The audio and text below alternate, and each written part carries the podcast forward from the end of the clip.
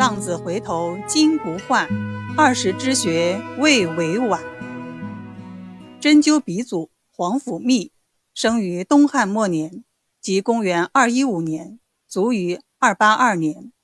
又名晋，字世安，字号玄晏先生，安定郡朝那县人，就是今天的甘肃省灵台县。后迁居新安，即今天的河南新安县。他是三国时期的学者、医学家、史学家，其著作《针灸甲乙经》是中国第一部针灸学的专著，在针灸学史上。占有很高的学术地位，因此皇甫谧被誉为针灸鼻祖。此外，他还编写了《帝王世纪》《年历》《高士传》《义士传》《烈女传》《玄彦先生集》等书，在医学史和文学史上都富有盛名。皇甫谧出身于东汉名门士族，自六世祖以来一直在朝廷中。担任要职，至其祖父两代，家境日渐衰落。皇甫谧出生时，母亲因失血过多而死，父亲决定把皇甫谧过继给弟弟，希望皇甫谧能在叔父的教导下接受更好的教育。当时，叔父在中原弘农郡新安县当职，因皇甫谧出生后好动，叔父。给皇甫谧取名皇甫进，希望他能静心学习。十五岁时，皇甫谧随叔父迁居新安，叔父叔母都很疼爱他。但是皇甫谧自幼贪玩，不习上进，带着表弟梁柳及村里的孩子们，折金为盾，执竿为矛，摆阵刺杀，视若练兵，天天玩打打杀杀的游戏。叔母劝皇甫谧好好读书，而皇甫谧却是屡劝不止，变本加厉，直到二十岁，还成天东游西逛，无所事事。他的叔父和叔母人氏深为他的前程担忧，周围的邻居也议论纷纷，说他朽木不可雕也，恐怕是个痴傻之人。有一次。皇甫谧从外面拿回些瓜果，回到家里，他把瓜果送给叔母人氏，谁知叔母不高兴地说：“你以为拿点瓜果回来就算是孝敬吗？孝经上说三生之养尤为不孝，每天早晚都能给长辈送上牛肉、羊肉、猪肉，也不能算孝。你都二十几岁了，还是不务正业，不认真学习。”不懂得道理，我怎么能感到安慰呢？现在你送给我什么吃，我也不高兴。说罢，他长长的叹了一口气。人事见他不说话，接着一边叹气一边流着眼泪开导他说：“先前孟子的母亲为了孟子学好，三次搬家，曾子用杀猪的办法教子，现在。”你这样不成器，究竟是什么原因呢？我虽然比不上他们，但我已费尽了苦心，你怎么一句话也听不进去呢？你什么时候才能知道用功学习呢？其实学问道德学了都是你自己的东西，同我有什么相干？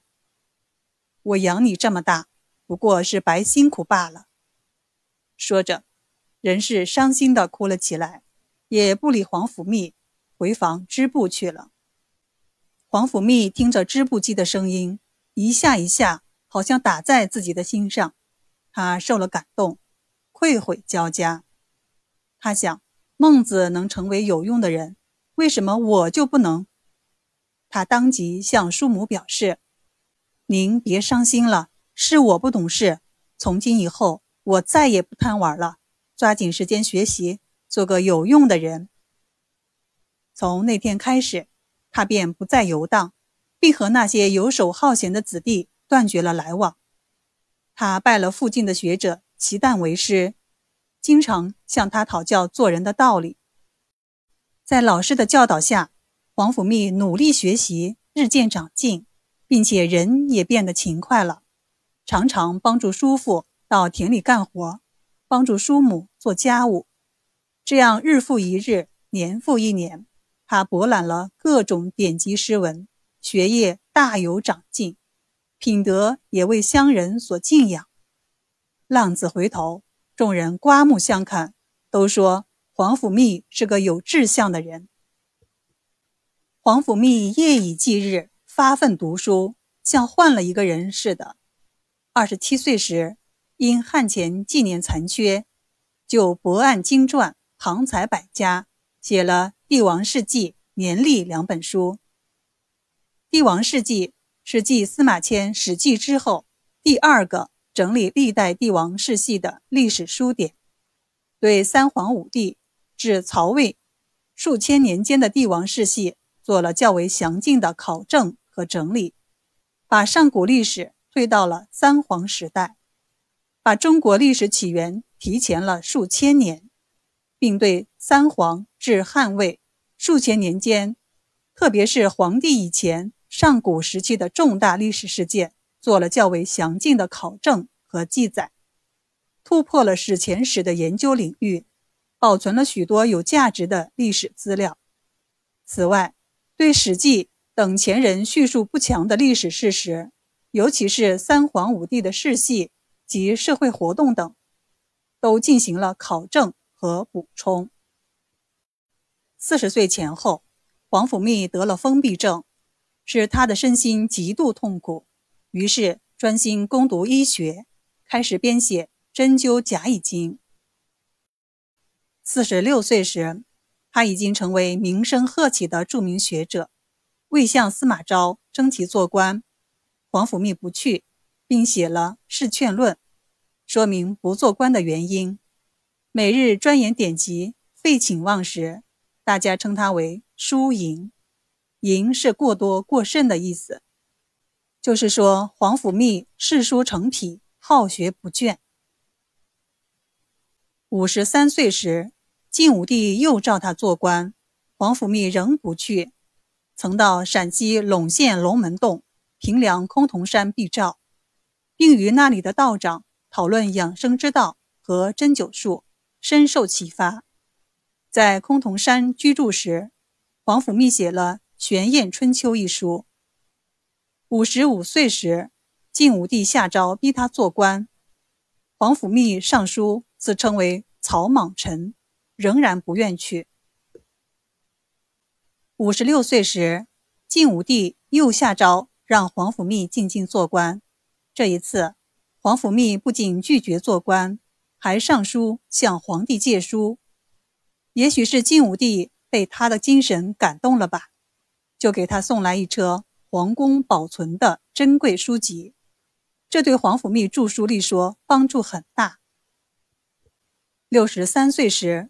晋武帝直接下诏封他为太子中庶、议郎、著作郎等，都被他拒绝了。这一年，皇甫谧写了惊世骇俗的《赌中论》，对自己的后事做了安排。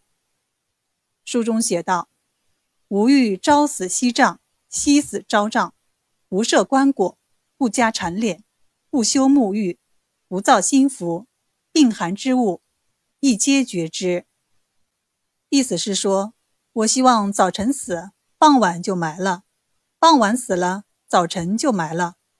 不要用布帛裹身，也不修整仪容，不沐浴，不缝制新衣服，口中珠玉也一概不用。又说要择不毛之地而葬，而且要求土于地平，还其故草，始生其上，无种树木，平生之物皆无自随。唯积《孝经》一卷，是不忘孝道。他告诉后人，死后要择不毛之地，简而葬之。埋葬后，坑中土填到于周围地平，然后种上原有的草，使草继续生长。不种树木，不铲除上面的杂草，不留下痕迹。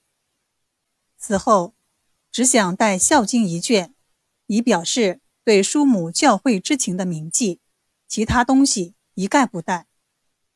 皇甫谧的笃中论情真意切，感人至深，感兴趣的不妨一读。二八二年，皇甫谧六十八岁时，终于完成了《针灸甲乙经》的编著，并刊发经世。同年，皇甫谧在张敖坡去世。张敖坡是甘肃省灵台县的一个村子。他的儿子同龄和方回遵父笃中论的遗训。则不毛之地，将其简礼薄葬于张敖坡原边。原是我国西北黄土高原地区因流水冲刷而形成的四周陡、顶面平的高地，是一种特殊的地貌。皇甫谧就被葬在原边。但是人们感念他的恩德，敬重他的才能，每年清明节都给他捡葬的地方填土。久而久之，皇甫谧的墓茔逐渐长起，被称为皇甫种子。皇甫谧是一位高风亮节、造福苍生的伟人。他不趋炎附势、累官不仕，专以著述为务，仅是一名平民学者，而著书之风却是魏晋首富。有学者称赞：“考进士著书之父。”无若皇甫谧者，他的著作至今仍然绽放着耀眼的光芒。尤其《针灸甲乙经》是中国历史上第一部针灸学的专著，在针灸学史上占有很高的学术地位。那么，《针灸甲乙经》是如何成书的呢？请听下一集：身患封闭症，是针注医典。